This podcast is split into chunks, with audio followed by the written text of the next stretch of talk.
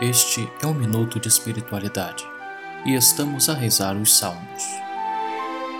Segundo o texto do Salmo, o mal se esconde nas próprias profundezas do homem.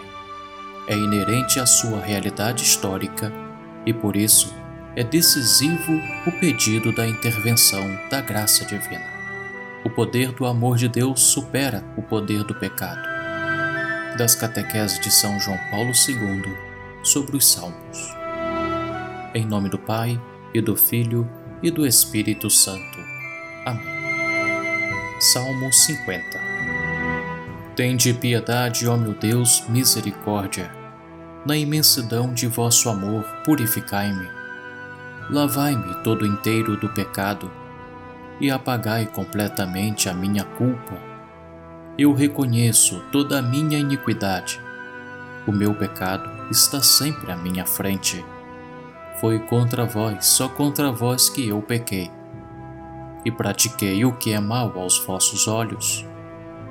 Mostrais assim quanto sois justo na sentença, e quanto é reto o julgamento que fazeis. Vede, Senhor, que eu nasci na iniquidade, e pecador já minha mãe me concebeu. Mas vós amais os corações que são sinceros na intimidade, me ensinais sabedoria. Aspergi-me e serei puro do pecado, e mais branco do que a neve ficarei.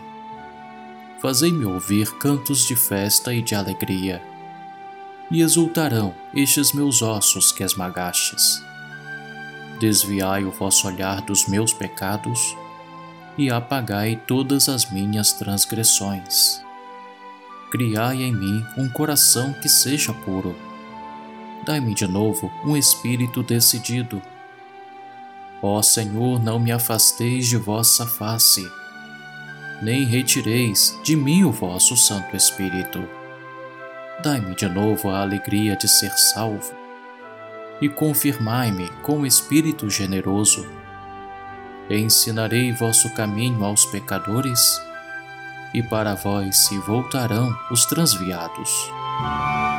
Da morte como pena libertai-me, e minha língua exaltará a vossa justiça.